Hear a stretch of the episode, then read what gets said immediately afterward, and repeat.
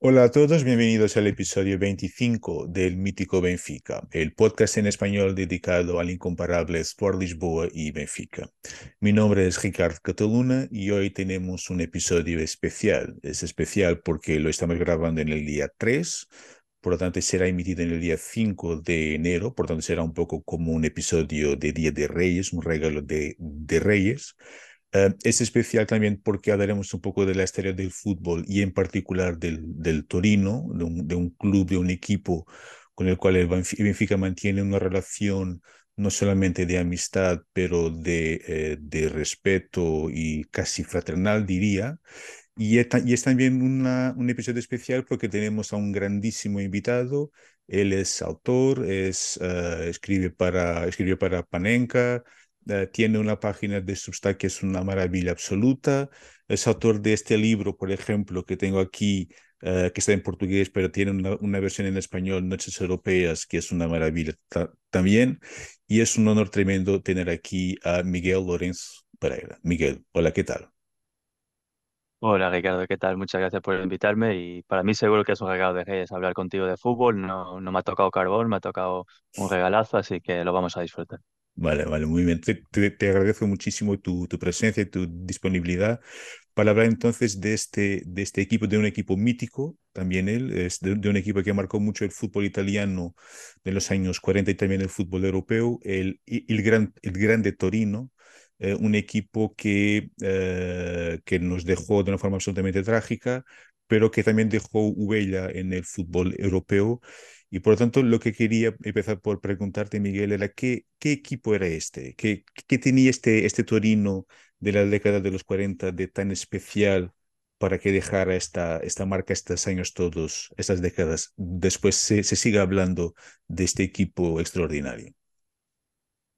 Lo importante es que cuando hablamos de fútbol italiano siempre hablamos de equipos de una mentalidad muy defensiva. Eh, es, un, es un sistema de juego que siempre ha estado allí, siempre han tenido muchas cautelas, muchas preocupaciones tácticas y por lo tanto quizás hay dos equipos que destonan por completo de esta filosofía que es muy italiana hasta los días de hoy y que de cierto modo marcan eh, el apogeo, digamos, del fútbol italiano. Una de ellas es el Milan de, de Sacchi y Capello, que a finales de los 80-90 pues encandiló un poco el mundo con su forma de jugar, muy entretenida, muy atractiva con ese equipo holandeses, y la otra es este Gran Turino, que es hasta hoy el equipo más eficaz, más goleador, más ofensivo, podamos decir, de toda la historia del calcio.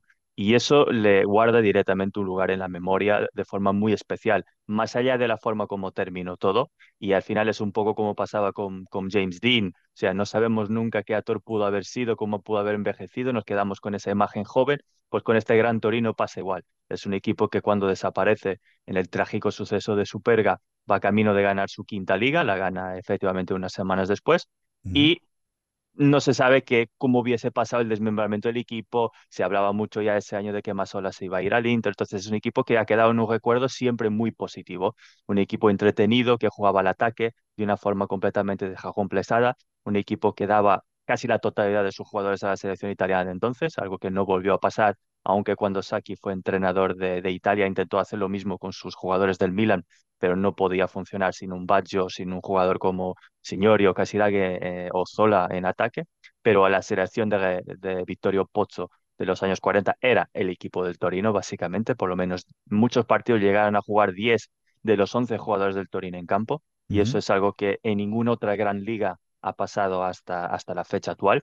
Hemos tenido equipos muy predominantes según qué etapas, el Benfica con Portugal de los 60-70, el Porto en los 80-90, el Barcelona en los últimos años, Real Madrid en su apogeo en España, pero tener casi la totalidad es algo muy difícil y el Torino lo logró. Lo logró porque era un equipo muy completo, tenía jugadores de altísimo nivel en todas las posiciones y además era un equipo tácticamente muy innovador, porque contaba con un entrenador, un mentor, que era Ernst Herbstein, de origen húngaro, en la época en que los húngaros, como los austríacos y los checos, eran un poco la línea avanzada del pensamiento táctico del fútbol europeo. La escuela danubiana, que se decía entonces, básicamente daba al mundo los entrenadores más progresistas, más avanzados, y el fútbol italiano, también por la cercanía geográfica que tenía con esos países y por haber competido contra Hungría y Austria y Checoslovaquia en la Copa Mitropa de clubes, en la Copa de Zero y también en los campeonatos del mundo, pues absorbía muchos de esos entrenadores. Epstein fue uno de ellos y de su forma de entrenar y su forma de pensar el juego contagió eh, el que fue en 1939 el nuevo presidente del Torino, que era Ferruccio Novo. El Torino hasta 1939 era un equipo ya con alguna importancia en el calcio, había ganado la liga, había ganado la copa, eh, era un equipo que nace de la sesión de la Juventus, o sea, primero nace la Juventus y uno de los directivos de la Juve eh, pierde su puesto y decide un poco por rabia formar otro club y de ahí nace el Torino a inicios del siglo XX y de cierto modo el Torino consigue mucho apoyo en la ciudad de Turín, incluso más que la propia Juve. Hoy por hoy el Torino sigue siendo el gran equipo de la ciudad de Turín, igual que la Juve sigue siendo el gran equipo de Italia, sobre todo porque sobre los 50, 60 con la migración que hubo de gente que vino del sur, de las zonas más pobres, esas personas, muchas de ellas iban a trabajar en las fábricas de Fiat, Fiat que era propietaria de la Juventus y básicamente pues esos empleados un poco apoyaban eh, al equipo del, patrón de la familia Agnelli. Pero en los años 20 y 30 la Juventus todavía no estaba totalmente controlada por la familia Agnelli. De hecho, la Fiat patrocina al Torino en, en algún momento de los años 30. Por lo tanto, estaba mucho más difundido ese apoyo en la ciudad y en la zona.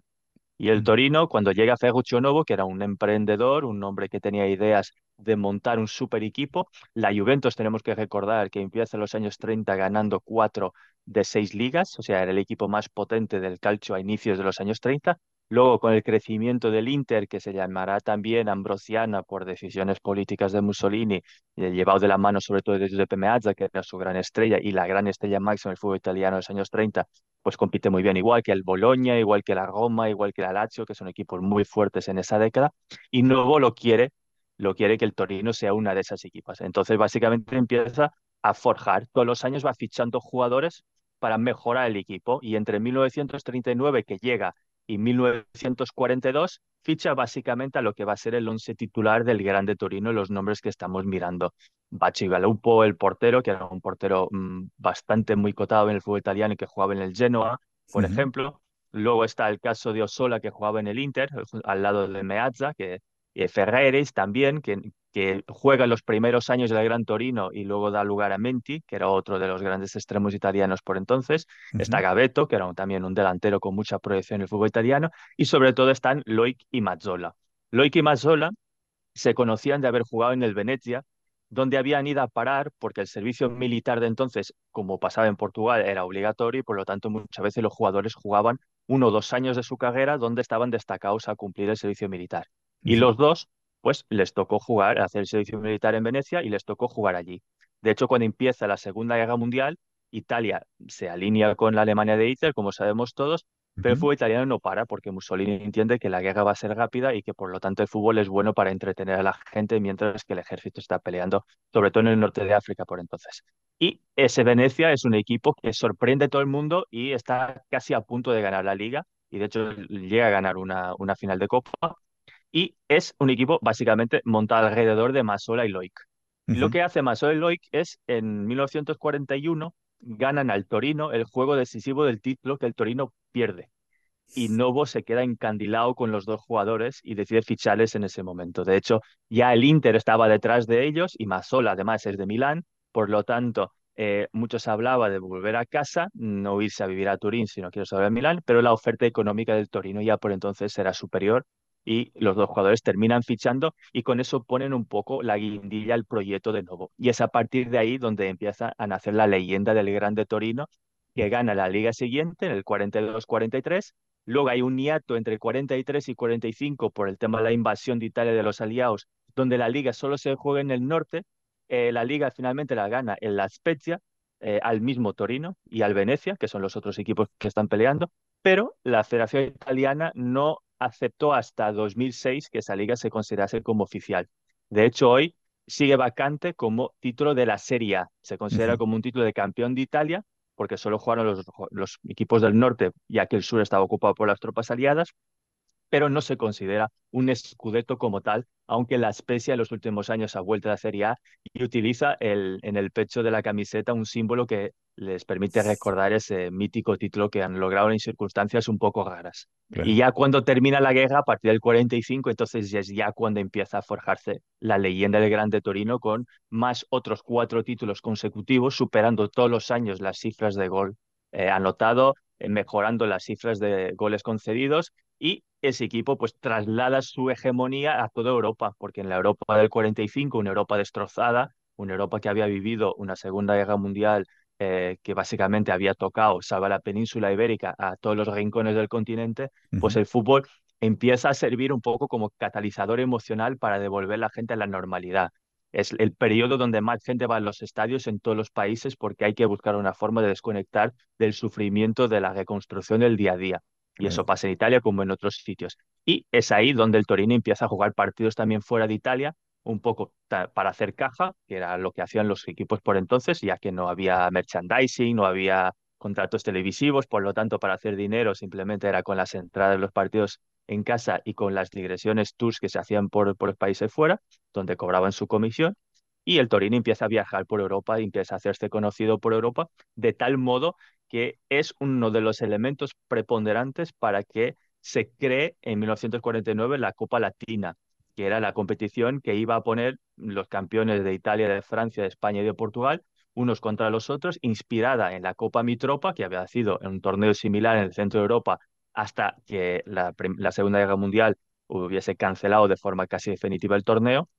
Y el hecho, básicamente, es que los creadores de la Copa Latina pensaran en el torneo un poco para consagrar el mismo Torino, porque todo el mundo daba por asumido que el Torino iba a salir ganador de esa competición, aunque la jugasen también, por ejemplo, equipos del nivel del Barcelona, un Barcelona que ya tenía jugadores también de, mucho nivel como el mismo Kubala.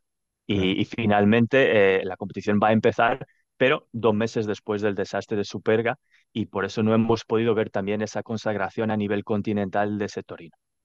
Claro, claro. Y has dicho también que, bueno, hay dos aspectos que quería ah, enfocar. Has hablado un poco de, de este posguerra, por lo tanto, el Torino también un poco como una, un, un, buen ejemplo de una Italia que quería salir un poco de esos tiempos conturbados, ¿no?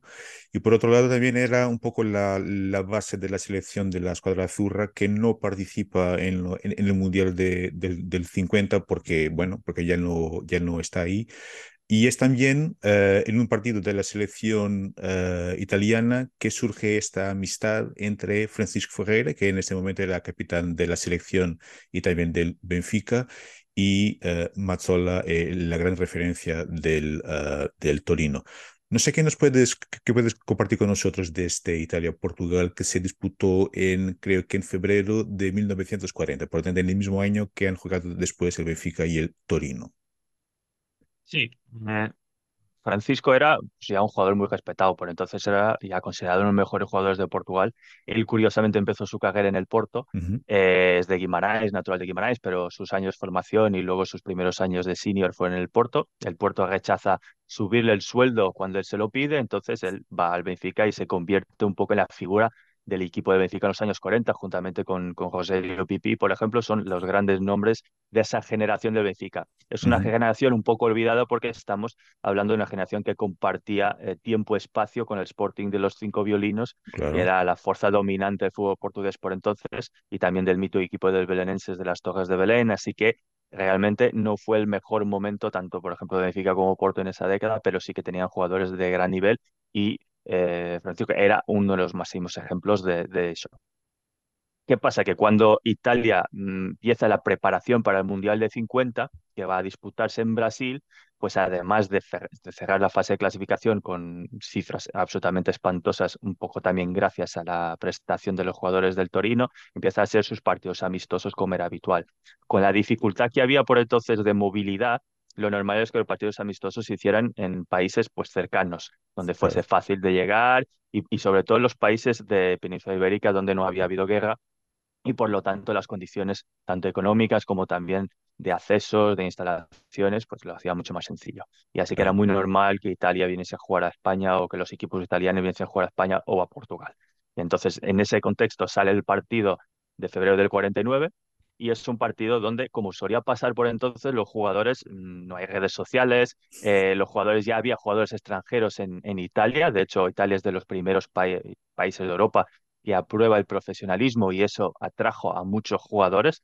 De hecho, el último año que está el equipo del Torino eh, compitiendo en Serie A con esta formación, hay jugadores islandeses, hay jugadores irlandeses, hay jugadores argentinos, uruguayos, brasileños, todos en la Serie A lo que demuestra que estaban ya acostumbrados a coincidir con jugadores de fuera, pero no con jugadores portugueses, porque por entonces no había una inmigración de futbolistas portugueses como hay hoy. De hecho, Rosario, el compañero de Francisco, había sido el único jugador portugués que había de jugar fuera unos meses a Brasil, donde coincidió con el mítico Heleno de Freitas, pero eso es, otra historia. y entonces realmente los jugadores se conocían en estos partidos y el espíritu de caballerismo, el espíritu de gentleman estaba muy vigente. Por lo tanto, los jugadores pues solían hacerse migas, siempre había cenas de celebración después de los partidos, los jugadores luego coincidían en eventos y desde ahí, pues entre dos capitanes, como vemos en la foto, era sencillo trabarse una especie de amistad. A la vez, Ferruccio Novo, el presidente del Torino, que era un hombre muy avispado, había conocido también a Francisco, había escuchado cosas sobre él y había viajado a Portugal con la selección italiana para verle jugar. Y de hecho le hace una propuesta para venir a jugar a Italia, para fichar por el Torino. Y Francisco, pues como la mayoría de los jugadores portugueses entonces, pasó también con Patalino, un mítico jugador del Elvas, que recibió una oferta del Real Madrid de Santiago Bernabéu y la rechazó. no, no, les gustaba mucho la idea de salir del país. Que por entonces salir del país no era como es hoy, o sea, perdías todo el contacto con tu familia, Estamos hablando de generaciones que no estaban acostumbrados a viajar más allá de su ciudad de nacimiento, casi. Entonces, el espíritu nómada no, no, se veía mucho en el fútbol, sobre todo en el fútbol portugués. Y Francisco, pues, rechaza la oferta del Torino, eh, pero quedan eh, de, aplazados para jugar un partido amistoso porque otra forma que los jugadores tenían para hacer caja, ya que cobraban muy poco, era hacer un partido amistoso de celebración de carrera, de despedida, digamos. No el partido necesariamente su último partido, sino que es cuando tenían ya unos años de carrera, los, los, clubes solían organizarse esos homenajes para que ellos pudiesen cobrar un poco extra y tener ese dinero un poco ahorrado, una inversión para su futuro ya después de jugar. Y entonces, pues la buena relación de Mazola, pero también el interés de nuevo que quería quedar bien con Francisco, no vaya a ser que cambie de idea, es decir, pues nada, jugamos ahora en febrero, pero volvemos en mayo para jugar tu partido amistoso, que además, pues trayendo al Torino a Portugal era toda una fiesta, y con esto estrechamos relaciones y a lo mejor en verano hablamos si te interesa un traspaso o no. Y de ahí se forja tanto esa relación de amistad con, con Valentino como también la relación de Francisco con el Torino que va a precipitar luego eh, el partido que antecede el desastre de, Super. Ese partido que terminó con un 4-1 a favor de, de Italia Uh, un partido en que se destacó un jugador de Fútbol do Porto, Virgílio, que, que le llamaban sí. en ese partido el, el León, León de, Génova. Exactamente, exactamente. Es. Y, y, realmente se nota en ese 11 de Portugal que tenía sobre todo los cinco violinos, ¿no? Albano, Vascos, Peruteu, era realmente un, un, equipo muy basado en el, en el Sporting, que era quizá la gran referencia de los años 40, ¿no? De fútbol portugués. Uh, pero, pero bueno, uh, me, has hablado de, de, dos cosas que me han sor, sor, sorprendido. Primero, hace un montón de años que no escuchaba el nombre Patalino, por lo tanto quiere que, que quedara uh -huh. registrado aquí. Y por otro un lado, exactamente, un mito, ¿verdad?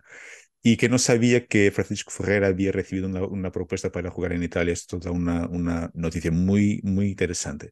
Pero, pero bueno, entonces eh, en mayo ocurre entonces en el día 3 ese partido eh, entre el Torino y el, Benfica en el Estadio Nacional.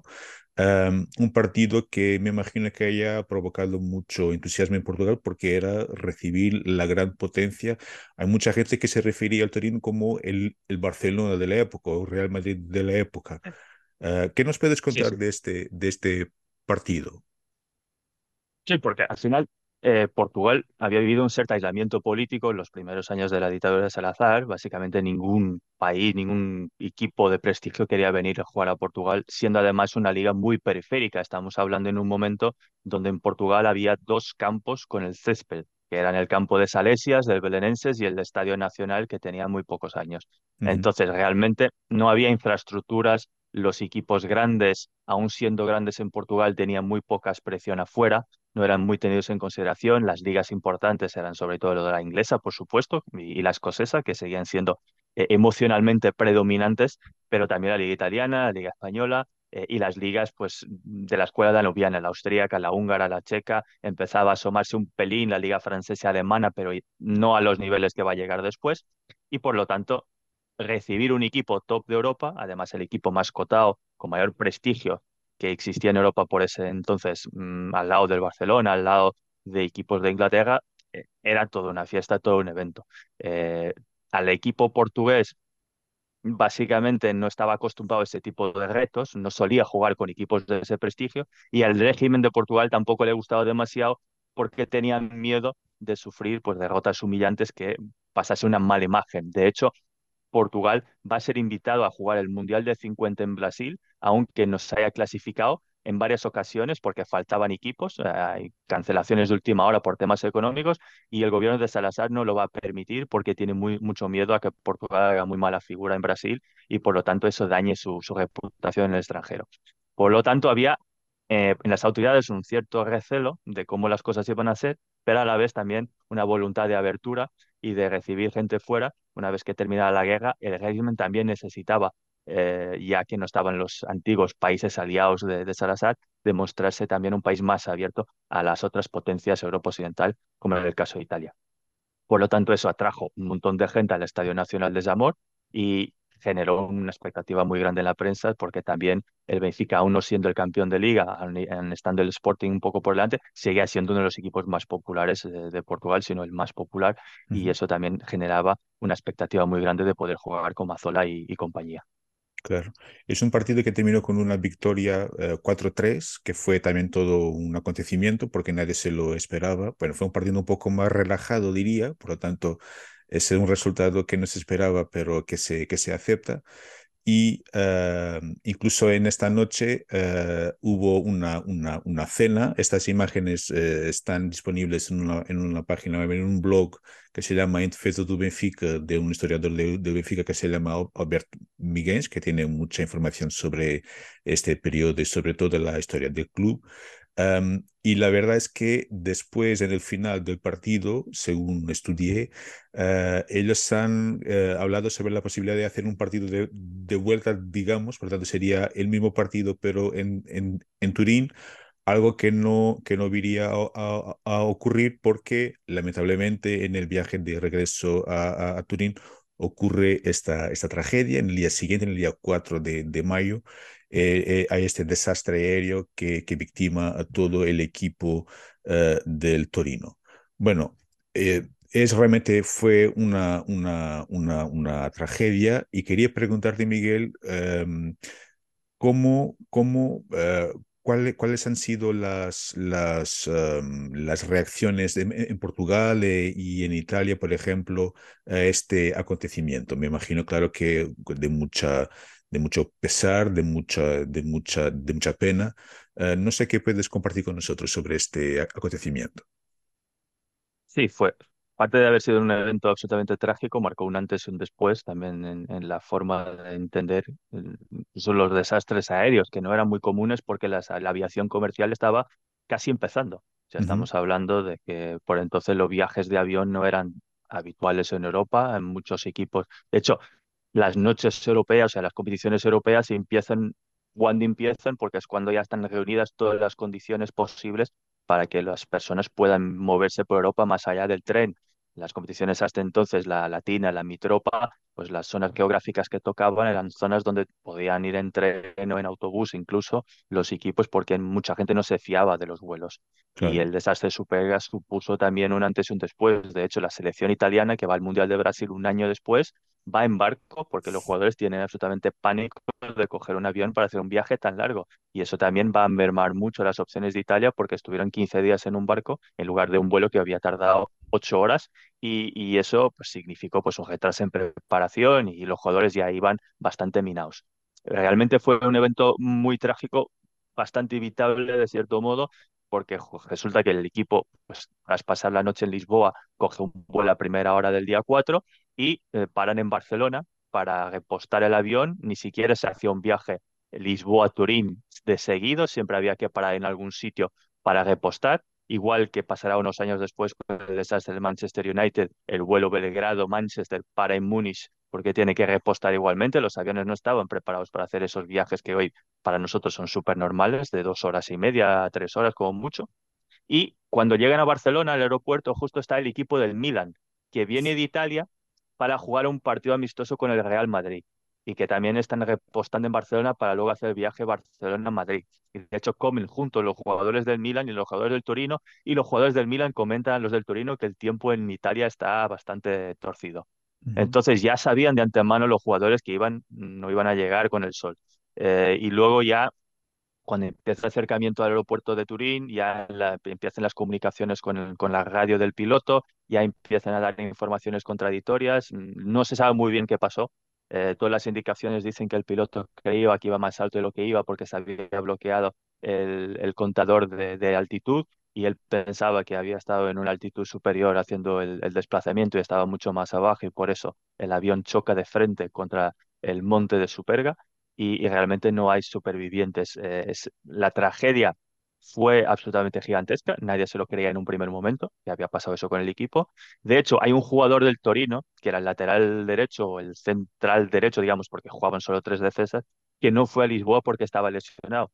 Y cuando eh, ese jugador estaba paseando por la calle, no sabía que, había pasado nada, eh, en, este caso Tornar, los, las personas que habían recibido la noticia le ven y entonces empieza a decir que es mentira porque él está allí. Y todo el mundo creía, si hubiese habido un accidente, le hubiese estado con ellos porque era habitual del equipo. Y claro, no sabían que él no había ido al viaje porque estaba enfermo y, y no podía viajar. Igual pasó con Ferruccio Novo, el presidente del Torino, tampoco viajó porque estaba con una gripe bastante fuerte y había decidido no coger el vuelo a última hora si no hubiese tocado bien el viaje también. Así que de cierto modo una, una conmoción muy grande. Inmediatamente la Federación Italiana declaró el Torino campeón de ese año Quedaban cuatro partidos por disputar, el Torino tenía más cuatro puntos que el Inter y eh, decidió seguir compitiendo, pero con su equipo primavera, las reservas juveniles, que eran los jugadores que habían quedado, y los demás equipos, por respeto, decidieron igualmente competir los partidos que les quedaban también con sus equipos de reserva, un poco para garantizar que la clasificación quedaría pues igual. Y de ese modo es como el Torino cierra esa campaña con sus jugadores de sub-20, sub-19 y algunos reservistas que se habían quedado para atrás porque a Lisboa habían viajado 15 eh, de los jugadores de la plantilla. Eh, y luego está el tema de la Copa Latina, que todo el mundo esperaba que la primera edición, que se iba a disputar en España, en Barcelona en Madrid, eh, a finales de junio, o sea, un mes y medio después casi, y el Torino era el gran cabeza de, de cartel, porque iban a los campeones de cada país y a todo el mundo sabía que, salvo un milagro, el Torino iba a ganar el Scudetto pues también lleva el Torino un equipo mucho más flojo y por lo tanto el Sporting de Portugal, que juega eh, el partido con el Torino, les puede ganar también contra todas las expectativas y si hubiese sido el equipo titular hubiese sido difícil y por eso juega esa final con el Barcelona, la primera edición de la Copa Latina, cuando todo el mundo quería y esperaba una final Barcelona-Torino, que eran probablemente los dos equipos más fuertes por entonces del sur de Europa, digamos. Y realmente para el Torino marca un antes y un después en su historia eh, se pierden no solo 15 jugadores internacionales, jugadores de, de nivel, Epstein también, eh, Leslie Livesley, que es el entrenador inglés, porque Epstein, curiosamente, su historia es, es muy dramática, porque él empieza a entrenar en Italia en los años 30, eh, luego como es judío, la legislación italiana impedía a los equipos de contratar a judíos, entonces Ferruccio Novo llega a un acuerdo con, con Epstein. Epstein deja el club en manos de, otro entrenador local, pero sigue siendo el entrenador, pero sin cobrar sueldo. Era la forma que tenían un poco de engañar al sistema. Eso funcionó los primeros dos años, pero luego ya empezó la perseguición más virulenta del régimen de Mussolini y él tiene que escaparse. Se va a Budapest, su ciudad natal, y ahí es detenido.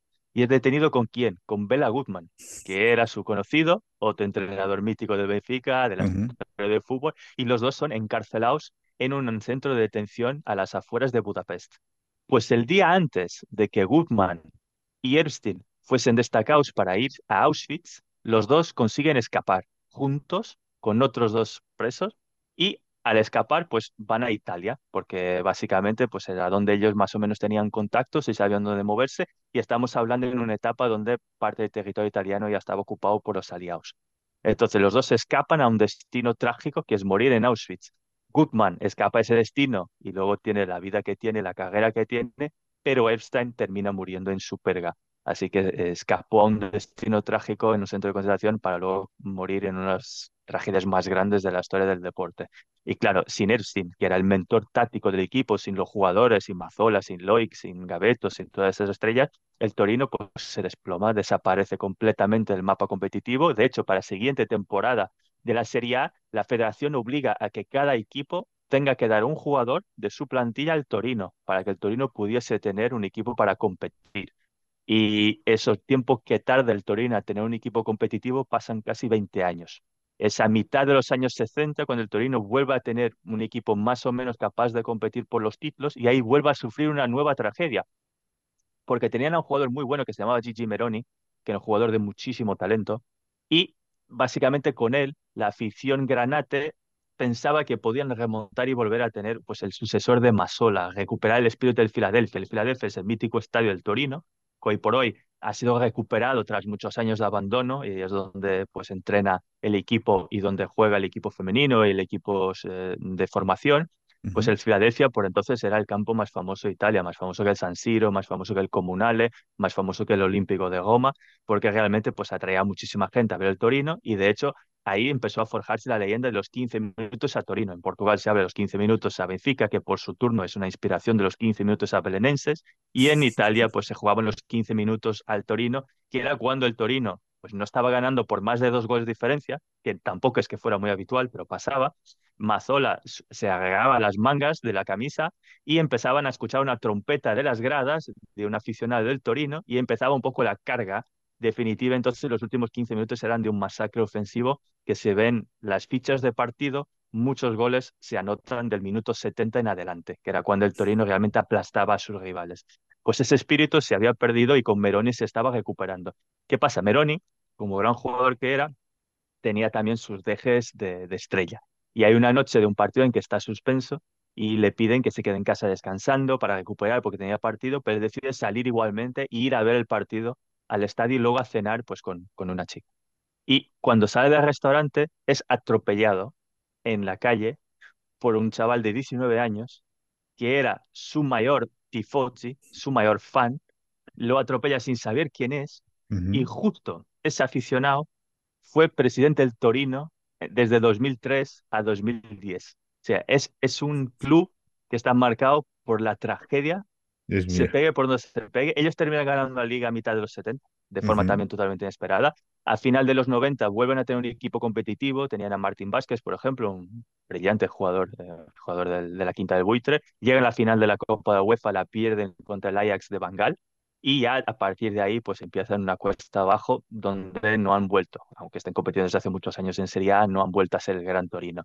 Pero es un, es un club que tiene su deje trágico y, y, todo eso se empieza a forjar en su perga y las consecuencias que deja.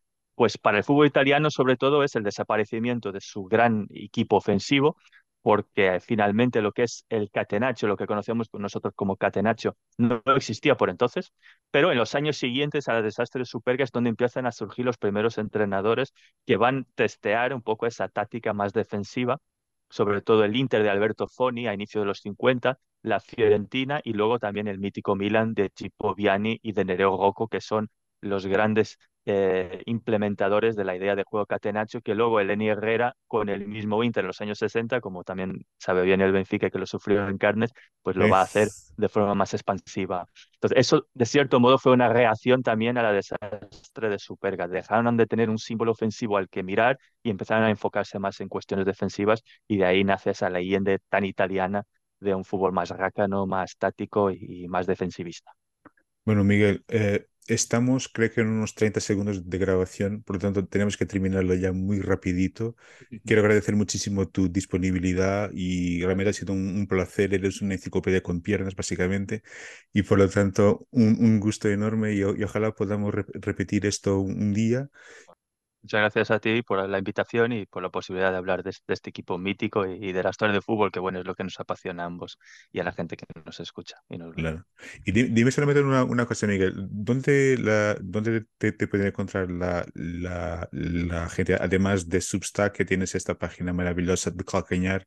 Eh, ¿Cómo la gente puede acceder a tus libros, a tus materiales, a, las cosas donde participas?